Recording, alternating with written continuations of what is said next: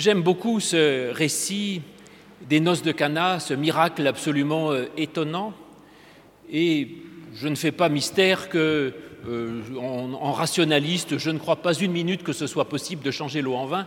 Et donc j'ai des tas de théories sur ce qui s'est passé en vrai et pourquoi et comment ça a pu se faire. Mais là, je voudrais justement défendre le contraire et défendre pour vous le fait même du miracle. Parce que, si vous voulez, je crois que sans être totalement naïf, le fait que ce soit présenté comme un miracle, ça montre qu'on ne peut pas être enfermé par le déterminisme de la raison et que dans notre vie, il se passe sans arrêt des choses extraordinaires. Et surtout, quand Dieu vient dans notre vie, il se passe des choses extraordinaires, inattendues, imprévisibles. Et finalement, j'avoue que j'en ai un peu assez de ces prévisionnistes qui nous disent toujours il va se passer ceci, il va se passer cela, et il se passe le contraire. Et donc, les prévisionnistes ne savent pas ce qui va se passer. Et tous ceux qui disent ça, c'est pas possible, ça n'arrivera pas, c'est impossible, eh bien, dans la vie de chacun, avec Dieu, il se passe des choses absolument incroyables, absolument impossibles, improbables. Et donc, oui, finalement, euh, je trouve que ce miracle est extraordinaire parce que justement, l'évangile commence par un miracle. Il ne s'agit pas de transgresser les lois de la nature, mais de montrer qu'avec Jésus, eh bien, la vie, elle est incroyable, elle est miraculeuse et elle est autrement merveilleuse que le rationalisme pur qui veut tout caser dans des, petites cellules, qui veut tout prévoir, tout maîtriser, tout dire, ce qui se fera, ce qui ne se fera pas, ce qui est possible et ce qui est impossible. Eh bien là, ça fait exploser, je dirais, la raison. Et justement, avec le Christ et avec Dieu, la raison, elle est au-delà de tout parce qu'il y a des choses merveilleuses qui peuvent arriver. Alors oui, certes, je suis tout à fait d'accord avec toi. Vous le savez, moi je crois au miracle. Alors euh, euh, je, suis même prête à croire que Jésus ait vraiment changé l'eau en vin. Mais j'impose quand même un problème parce que quel est l'intérêt de ce miracle? De changer de l'eau en vin à une fête, à une noce où déjà les, convives, on nous dit, euh, ça fait déjà un certain temps, ils sont certainement tous ivres. Donc, euh, est-ce que ça a vraiment un intérêt? Je pense même qu'aujourd'hui, ce, miracle, cet acte que fait Jésus est totalement socialement, politiquement incorrect. On nous dit bien qu'il ne faut pas faire attention, pas faire trop boire les convives. Il faut toujours qu'il y en ait un qui soit suffisamment sobre pour conduire euh, et repartir. Donc, finalement, ça n'a pas grand intérêt. Oui, mais voilà, c'est pas vraiment un miracle. C'est pas un miracle, en tout cas, l'évangile de Jean n'emploie jamais le mot de miracle. Il emploie le mot de signe. Et le signe, c'est ce qui nous oriente, ce qui nous oriente, ce qui nous donne à réfléchir, ce qui nous invite à chercher du sens. Alors finalement, pourquoi Jean l'évangéliste commence par ce bon, c'est certes très réjouissant, commence par nous raconter un tel signe. Et d'autant plus qu'à la fin, je ne sais pas si vous avez entendu, on nous dit que Jésus manifesta sa gloire. Est-ce que c'est si glorieux de changer de l'eau en vin Eh bien, peut-être que si c'est pas glorieux, faut chercher le sens avant, ailleurs. Et voilà que dans cet évangile de Jean, nombre de symboles sont là pour nous orienter. Le signe, le symbole, tout cela, on est dans la même, dans la même sphère. Et je vais vous en donner quelques, quelques symboles. Déjà, on se situe à Cana. Cana, on ne sait pas vraiment où c'est. Mais si on fait attention, le verbe kana en hébreu signifie euh, certes acquérir, mais peut signifier même créer. C'est un autre verbe pour dire créer. Donc voilà quelque chose de tout à fait intéressant. Et d'ailleurs, ça nous renvoie à la fin, on nous dit, suivant les traductions, mais Louis a cité une bonne traduction, je ne sais pas, commencement des signes de Jésus. Et en effet, c'est pas marqué, c'est le premier signe, c'est dit commencement. Ah, commencement, ça nous renvoie à un autre commencement. À chaque fois qu'on entend ce mot, évidemment, qu'on pense au premier mot de la Genèse. Et puis, des signes, il y en a sept dans l'évangile de Jean. Il n'y en a pas plus. Dans les autres évangiles, il y en a plein. Il y en a sept. Et sept, c'est quand même le signe, enfin, c'est le, chiffre de la plénitude. C'est vraiment, euh, cela nous oriente pour nous dire qu'il s'est passé une semaine complète et que quelque chose se passe de tout à fait étonnant. D'ailleurs, sept, c'est le nombre de jours, si vous comptez, si vous remontez euh, dans le premier chapitre de l'évangile de Jean, eh bien nous sommes au septième jour après l'apparition de Jésus. Autre chiffre, le chiffre 3. ça se passe le troisième jour. Alors, euh, troisième jour, c'est le seul jour où Dieu a dit deux fois, c'est très bon. Enfin, c'est bon plutôt, au moment de la création. Et d'ailleurs, c'est pour ça que, paraît-il que dans, à cette époque-là, dans le judaïsme, on aimait, bien se marier le troisième jour, parce que le troisième jour, eh bien, et c'est une noce là, le troisième jour, eh bien, était plus prospère, puisque Dieu a dit deux fois c'est bon. Puis le chiffre 3, évidemment, pour nous chrétiens aujourd'hui, eh bien, ça fait penser à la résurrection, le troisième jour. Mais déjà, à l'époque de Jésus, le chiffre 3 est important, le troisième jour, le, 3, le chiffre 3, parce que dans le livre de l'Exode, on nous dit que Dieu va se manifester, enfin c'est Dieu qui dit, dit à mon peuple, hein, lorsqu'il s'adresse à Moïse, qu'ils attendent le troisième jour, c'est là que je veux descendre du mont Sinaï. Donc vous voyez que ce chiffre, de 3 est extrême, chiffre 3 extrêmement important, il y a la Trinité, il y a plein d'autres choses. Voilà déjà plein de sens. Et puis il y a encore cet autre sens, mais là je vais laisser Louis euh, euh, s'engouffrer euh, dans, cette ligne-là, le sens des noces, puisque les noces, dans la Bible, eh bien c'est l'image même de l'alliance entre Dieu et son peuple. L'image même de l'alliance entre Dieu et son peuple, et puis effectivement, donc il s'agit là d'une relation qui va se nouer entre le Christ et, et nous-mêmes. Et puis, il y a encore un autre signe, évidemment, qui est au cœur de l'affaire, bah, c'est le vin, le vin, bien sûr. Or, le vin dans la Bible est le symbole de la joie, euh, comme pour nous le champagne, si vous voulez. Alors là, Jésus qui va à une noce, à un mariage, et qui en plus euh, s'empiffre de vin et permet aux gens de boire au-delà de la raison, moi je trouve ça extraordinaire. Parce que déjà, c'est contre si vous voulez, une certaine vision qu'on appelait euh, gnostique de la, de la religion, en disant pour vivre spirituellement, il faut sacrifier le corps, il faut vivre d'une façon austère, il faut refuser les joies terrestres, il faut rester célibataire, ne jamais boire, ne pas faire l'amour, ne pas manger, ne pas danser, ne pas rire, etc. Eh bien, c'est votre religion, je la respecte, mais ce n'est pas celle de Jésus. Voilà. Jésus, il commence par aller à une noce, il va à un banquet, donc il est pour le mariage, il est pour les noces, il est pour les banquets, il est pour les copains, il est pour les amis et pour la fête. Bon, c'est quand même une bonne nouvelle. Et puis on va voir que Jésus, eh ben, il donne en plus un supplément de vin, c'est-à-dire qu'il donne une joie nouvelle, il donne une joie encore plus grande. Alors ça, c'est quand même un bon début pour l'Évangile, la joie. Et c'est comme finalement, vous savez, Matthieu, l'évangile de Matthieu, qui commence par les béatitudes, euh, huit ou neuf fois heureux. Bon, donc voilà, message est clair, l'évangile, c'est un message de joie et de bonheur. Et puis, d'avoir le Christ avec soi, ça, c'est quand même une sacrée chance. Parce que des joies dans la terrestre, on en a, mais quand on a le Christ avec soi, eh bien, il y a une joie infinie et surabondante, parce qu'ils vont avoir un vin encore meilleur. Et donc Christ avec joie, c'est d'avoir une joie extraordinaire. Si vous voulez, quand on a le Christ dans sa vie, bah c'est comme euh, faire une fête au champagne plutôt qu'à l'eau plate. Voilà, donc vous pouvez vivre euh, à l'eau plate, hein, c'est pas extraordinaire, mais on ne meurt pas. On peut vivre sans le Christ, on peut vivre sans foi, mais c'est quand même extrêmement dommage. Encore que, je ne voudrais pas dire que ceux qui n'ont pas la foi n'ont aucune joie. Euh, d'ailleurs, on le voit dans l'histoire, hein, euh, avant que Jésus intervienne, euh, ils avaient déjà du vin, donc ils avaient déjà un certain nombre de joies, mais comme on le voit ici, les joies terrestres ont une fin, elles sont limitées, et alors que la, joie du Christ, elle est sans fin et illimitée. Bon, ce qui me fait un peu réfléchir quand même, c'est que la joie du Christ, le vin nouveau, apparaît une fois que le premier vin manque.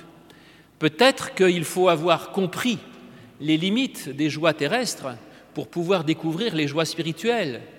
Est-ce que ce serait pour ça que finalement il y a peu de jeunes insouciants dans nos, assemblées ou dans les églises, ou alors euh, ceux qui viennent sont des gens qui, qui, ont peut-être souffert ou qui ont une certaine maturité, qui ont compris quand même la relativité des choses. Hein.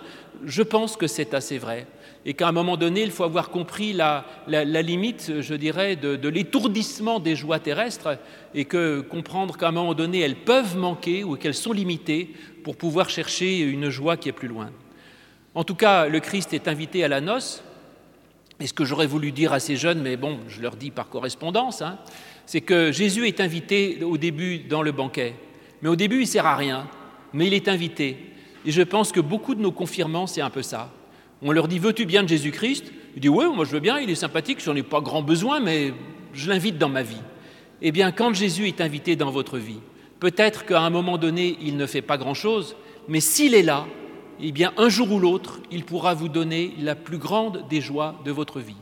Alors que s'il n'était pas invité au départ, eh ben, ce n'est pas au dernier moment qu'on va aller le chercher partout là où il est. Hein. Ça va être compliqué. Et donc c'est ça, invitez Jésus dans votre vie. Vous ne voyez peut-être pas tout de suite exactement ce qu'il pourra apporter, mais moi je vous dis que quand vous avez invité Jésus dans votre vie, dans vos noces, dans votre existence, eh bien un jour ou l'autre, il vous donnera un vin nouveau qui ne s'éteint pas, qui est toujours là, une joie toujours renouvelée, une source infinie de joie, de bonheur et de fête. Oh on pourrait s'arrêter là parce que c'est déjà pas mal, hein, cette joie, cette fête.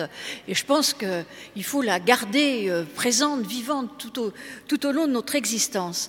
Mais c'est quand même un peu. Il se passe des choses bizarres dans ce texte. Et je vous invite d'ailleurs, quand vous lisez les textes, c'est ce qu'on apprend d'ailleurs à nos quatre écumènes, faites attention aux choses bizarres qui clochent. Bon, déjà, tout à l'heure, j'ai dit ça ne sert pas à grand-chose. Ben, ça ne sert pas à grand-chose, mais c'est que probablement il y a du sens derrière, derrière ça. Et dans nos textes, il y a plein de quiproquos, de glissements. Finalement, pourquoi euh, Jésus qui est invité va se mettre euh, à, transformer l'eau en vin ou tout du moins à résoudre le problème de, de ceux qui ont organisé la noce? Et ça, je pense que ça peut nous orienter aussi autrement, nous faire comprendre qu'est-ce qui se passe là dans ce texte, qu'est-ce qui se passe au début de l'évangile qui va éclairer tout l'évangile, parce que c'est quand même le premier signe, le commencement des signes. Alors, plein de, de quiproquos. Les serviteurs, c'est les serviteurs qui servent, et puis après, ils disparaissent. Et qui est-ce qui croit? C'est les disciples qui n'ont rien vu. Après, bah, le, maître, celui, l'organisateur du repas va voir l'époux en lui disant euh, Pourquoi tu as servi du bon vin? Alors l'autre, évidemment, il comprend rien du tout puisqu'il n'est même pas au courant. Donc on voit bien qu'il y a tous ces quiproquos. Et la première chose un peu étonnante, c'est la mère de Jésus. J'en profite pour dire bonne fête à toutes les mamans, parce qu'elle est très importante là-dedans, et aujourd'hui c'est la fête des mères. Donc la mère de Jésus, qui n'est pas nommée dans l'évangile de Jean, mais je vais quand même l'appeler Marie, parce qu'on sait qu'elle s'appelle Marie. Donc Marie est là, elle est invitée. Mais pourquoi c'est elle qui d'un seul coup va voir son fils pour qu'il résolve le, le, problème qui est posé par ce manque de vin? Alors ça, c'est quand même étonnant. Finalement, on peut regarder, je dis qu'il y a des glissements, des glissements de rôle. Elle prend le rôle, bah, finalement, qui, s'aperçoit qu'il n'y a plus de vin? Normalement, c'est les serviteurs. Ils vont pour puiser, il n'y a plus de vin. Donc en général, ils se tournent vers euh, l'époux qui est censé avoir fourni le vin, euh, savoir où il est. Elle se tourne vers l'époux euh, pour lui dire, tiens, il n'y a plus de vin. Ah, ça c'est intéressant. Parce que Marie, elle prend ce rôle justement de serviteur, de servante. Et ça nous renvoie d'ailleurs à Luc, lorsque Marie dit Je suis la servante du Seigneur. Ce service qui est là, qui est important, qui est mis euh, à notre disposition dès le début, qui nous dit que nous aussi, certainement, nous sommes invités à servir comme elle et à être serviteurs et servantes. Ça, c'est vraiment, à mon avis, très intéressant. Puis elle s'adresse à Jésus. Pourquoi Jésus? D'ailleurs, vous avez entendu, lui, il n'est pas trop d'accord au début, mais enfin bon. Et, qui, normalement, eh ben, il prend la place de l'époux. Et oui, Jésus, dans ce, dans, ce, dans, dans ce, récit, prend la place de l'époux. Et l'époux, eh bien, dans les noces et dans la tradition, eh bien, l'époux, c'est Dieu, et l'épouse, eh bien, c'est le peuple de Dieu. Ainsi, il y a ces glissements qui nous invitent à comprendre et avoir un autre sens dans, tout cela, dans tout ce que dans tout ce qui nous est offert. Ainsi, eh bien, on pourrait aller encore plus loin et plus loin, mais vous savez, quand on s'adresse aux jeunes, il faut jamais être très trop trop long. Donc, euh, je vais repasser la, euh, la parole à Louis avec cette histoire euh, d'époux. Est-ce une intuition ou est-ce qu'on peut aller plus loin? On peut aller beaucoup plus loin parce qu'il y a énormément de symboles et de signes dans cette histoire, et tu l'as bien dit. Et effectivement, il y a en particulier c'est le vin, j'en ai parlé, symbole de la joie, mais c'est aussi symbole d'autre chose, c'est de, de, la parole de Dieu, de l'esprit. Et la Bible parle du vin de la Torah, si vous voulez. Donc le vin, c'est aussi la parole. Et puis ces jarres, qu'est-ce qu'elles font là et pourquoi nous dit-on qu'elles sont faites pour la purification des Juifs? Alors il y a une, une lecture euh, d'autres lectures possibles de ce texte, en particulier à fonction de la, chose suivante, c'est que les Juifs étaient persuadés que du temps de Moïse, l'Esprit avait soufflé et que Dieu avait parlé. Donc le vin coulait à flot du temps de Moïse parce que la parole de Dieu était donnée, la Torah était donnée, il y avait les prophètes qui parlaient sous l'influence de l'Esprit de Dieu et donc le vin coulait à flot. Et puis les Juifs pensaient que à partir des derniers prophètes, l'Esprit avait cessé de souffler et que la parole de Dieu avait cessé d'être donnée à ce moment-là, vers moins 300 avant Jésus-Christ, ils ont clos le canon, comme on dit, donc ils ont fermé la Bible en disant maintenant c'est terminé, Dieu ne parle plus. Et donc c'est exactement ce qui se passe là, le vin coulait, à un moment donné il n'y a plus de vin, et qu'est-ce qui reste? Les jarres de purification et l'eau, c'est-à-dire les rites et l'obéissance. Donc il n'y a plus de parole, plus d'esprit, mais on est dans le rite, dans l'obéissance et dans les règles. Et voilà que Jésus arrive, et de nouveau, le vin coule à flot, de nouveau l'Esprit est donné, de nouveau une parole est donnée, de nouveau Dieu parle, de nouveau le Saint-Esprit souffle, et en, réinterprétant ces vieilles lois de l'Ancien Testament, il réutilise les jarres des purifications des Juifs, sauf qu'au lieu d'être pour des commandements euh, ennuyeux, ça devient au contraire une source extraordinaire de vie et de joie. Donc en fait, ce récit, c'est juste le passage de l'Ancien au Nouveau Testament. Incroyable. Ou alors on peut aussi le voir autrement. Tu as dit tout à l'heure qu'on était le septième jour. Septième jour, après quoi? Après bah, le baptême de, Jean-Baptiste. Jean-Baptiste, le baptême, il se passe quoi? Il y a de l'eau. Ah bon, d'accord, très bien. Là, on change de l'eau en vin. Donc le début de la vie de Jésus, c'est de l'eau. Et à la fin de la vie de Jésus, que se passe-t-il? Vous le savez, il fait un dernier repas avec ses disciples et il prend du vin et il dit Buvez, ceci est mon sang. Et donc l'évangile passe de l'eau au vin et passe du baptême à la présence réelle de l'Eucharistie ou de la communion ou de la Sainte Seine. Et en fait, ce récit de, de Cana, c'est ça, c'est le passage de l'eau en vin, c'est-à-dire qui transforme le baptême en présence réelle.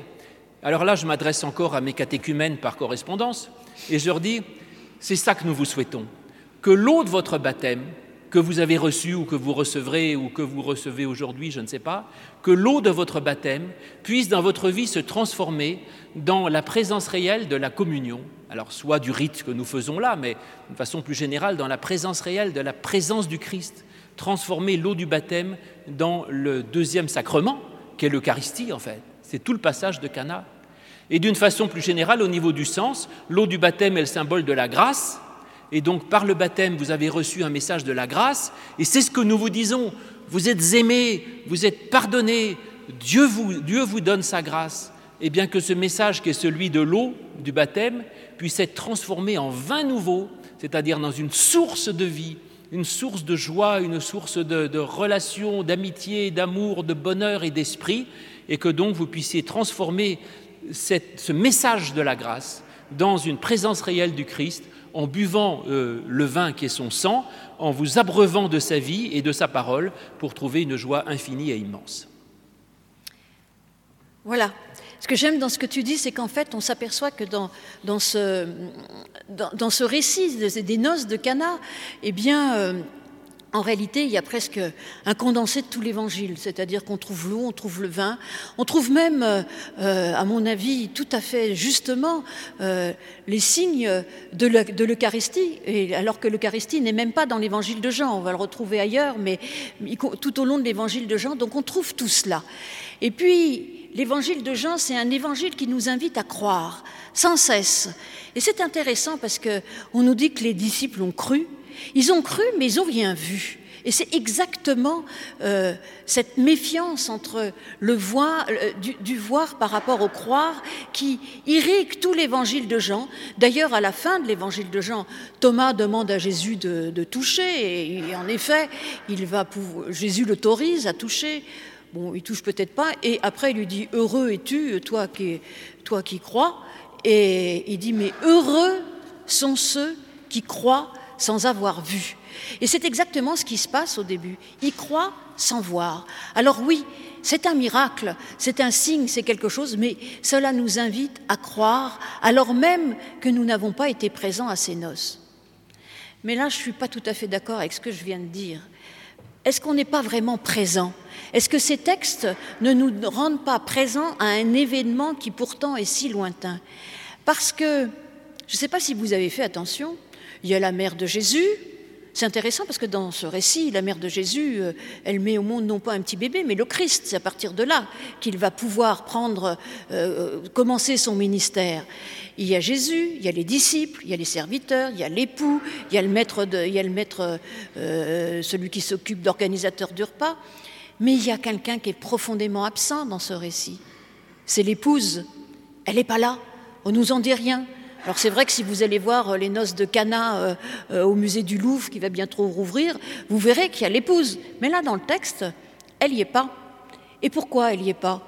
Elle aurait pu aussi se préoccuper. Elle aime bien, je pense qu'elle aimait bien faire la fête aussi. Pourquoi l'épouse n'est pas là? Eh bien, j'ai une piste à vous proposer. Parce qu'on a dit, on a redit que c'était très symbolique, on est dans le cadre des noces, et l'époux, c'est Dieu, et l'épouse, c'est le peuple de Dieu. Eh bien ici, l'époux, c'est le Christ qui est l'époux, et l'épouse, eh bien c'est vous, c'est moi. C'est nous les lecteurs qui sommes là et qui nous, prenons parti justement à cette fête, à ces noces, à ces nouvelles noces qui symbolisent la nouvelle alliance entre Dieu et son peuple. Alors, euh, moi je vous pose la question, pour terminer, est-ce que oui ou non, nous sommes capables d'entrer dans cette fête, d'entrer dans cette noce et d'être l'épouse de celui qui nous offre la joie, la fête, du vin en abondance et en surabondance, qui nous offre la qualité et la quantité de sa grâce infinie?